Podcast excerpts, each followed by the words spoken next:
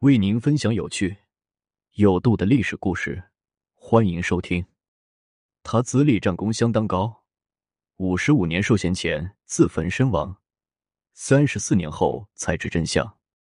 一九五四年六月七日，在武汉关押处的一幢房子里，被软禁了将近四年的陈光毅然点火自焚。他以一种最惨烈的方式与这个世界告别。同时，也是在向人们倾诉他的冤屈。他曾是前途无量的红军将领，走过无数枪林弹雨，打过不少胜仗。就连林彪也说，他的功劳足以受大将军衔。那么，如此功勋卓著的将领，为何会走到了这一步？他的身上究竟发生了什么事呢？陈光出生于一九零五年，十岁的时候开始入私塾读书。但因家境贫寒，十四岁那年只好放弃学业，回家务农。一九二六年，陈光成为了家乡宜章县农民协会的会员，开始接触一些较为先进的思想，也逐渐的接触到了共产党，为他后来的入党打下基础。一九二七年，在地下党员陈冬日和陈俊的介绍下，陈光加入中国共产党。开始了他的革命生涯，在战斗中，陈光总是冲锋在前，是部队里有名的勇士。一九三零年六月，在一次战斗中，他三次负伤，右膝被敌人的子弹打穿，鲜血直流，仍坚持战斗，直至将敌人击溃。在国民党发起的第一次围剿战斗中，林彪的指挥所被敌人围困，危急关头。陈光带领一支队伍拼死突入包围圈，救出林彪。在第二和第三次国民党对红军的围剿中，陈光多次出色完成任务，得到了中共中央的肯定，并于十一月获得二级红星荣誉奖章。著名的飞夺泸定桥战役中，陈光带领红二十四团的战士们抢夺泸定桥，打开了红军的北上之路。长征路上。陈光再次带队攻克腊子口，让大部队顺利通过西安事变后，陈光接替林彪，成为一百一十五师的代师长。一百一十五师是红军的重要师部，一开始是由林彪任师长，聂荣臻任副师长。因林彪受伤需要休养，组织便将这个重担交给陈光。由此可见，当时党中央对陈光的重视和栽培。世事难料，谁知新中国成立后，陈光却落下了不好的结局，其中还有林彪的推波助澜。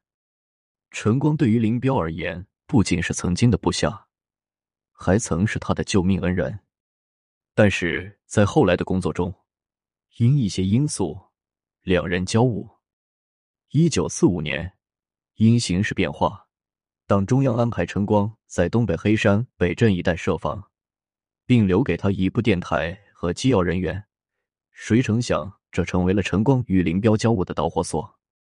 大概两个月后，林彪因战斗需要，致电陈光将电台和机要人员送过去给他。但陈光想着林彪已有两个电台，自己只有这个能与指挥所联系的电台，所以回复林彪要求留下电台。谁知林彪却大怒。严厉指责陈光扣押电台，延误作战。见此，陈光只好安排人将电台和机要人员送过去给林彪。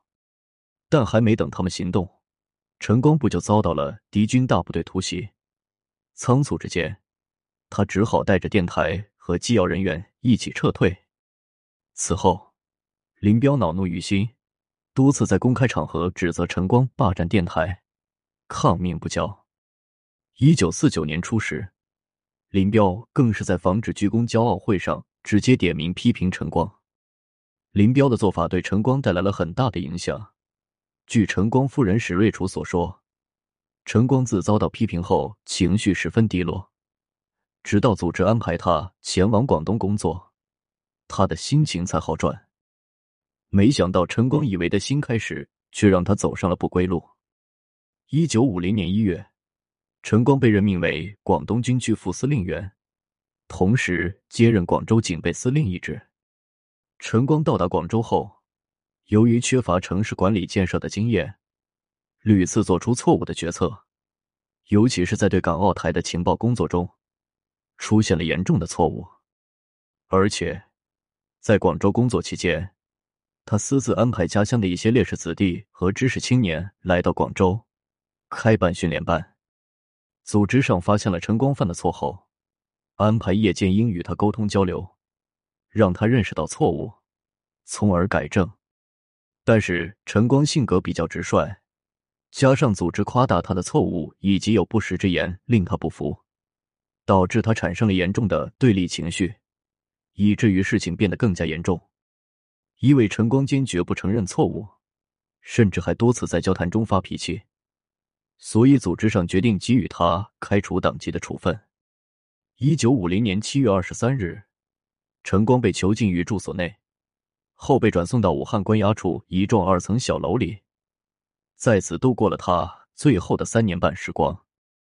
陈光被囚禁后，组织上多次安排人去劝他承认错误，但是陈光认为组织没有查清楚所谓的错误，没有给他公正的处理，同时。他还认为是林彪刻意加害他，因此坚决不接受组织的处理。一九五四年六月七日，陈光感到生活无望，最后采用了最决绝的方式来告别这个令他痛苦的世界。一九八七年，当中央对陈光当年的错误一一查明，最终认定陈光的问题是人民内部矛盾的问题，主要还是受到了林彪的诬陷和打击。才导致对他进行了错误的处理。一九八八年，陈光终于得以摘掉反党帽子，恢复荣誉，再次回归党组织。此时距离他去世已经过了整整三十四年。遗憾的是，他当年没能坚持下来；庆幸的是，他终于洗清冤屈，恢复名誉。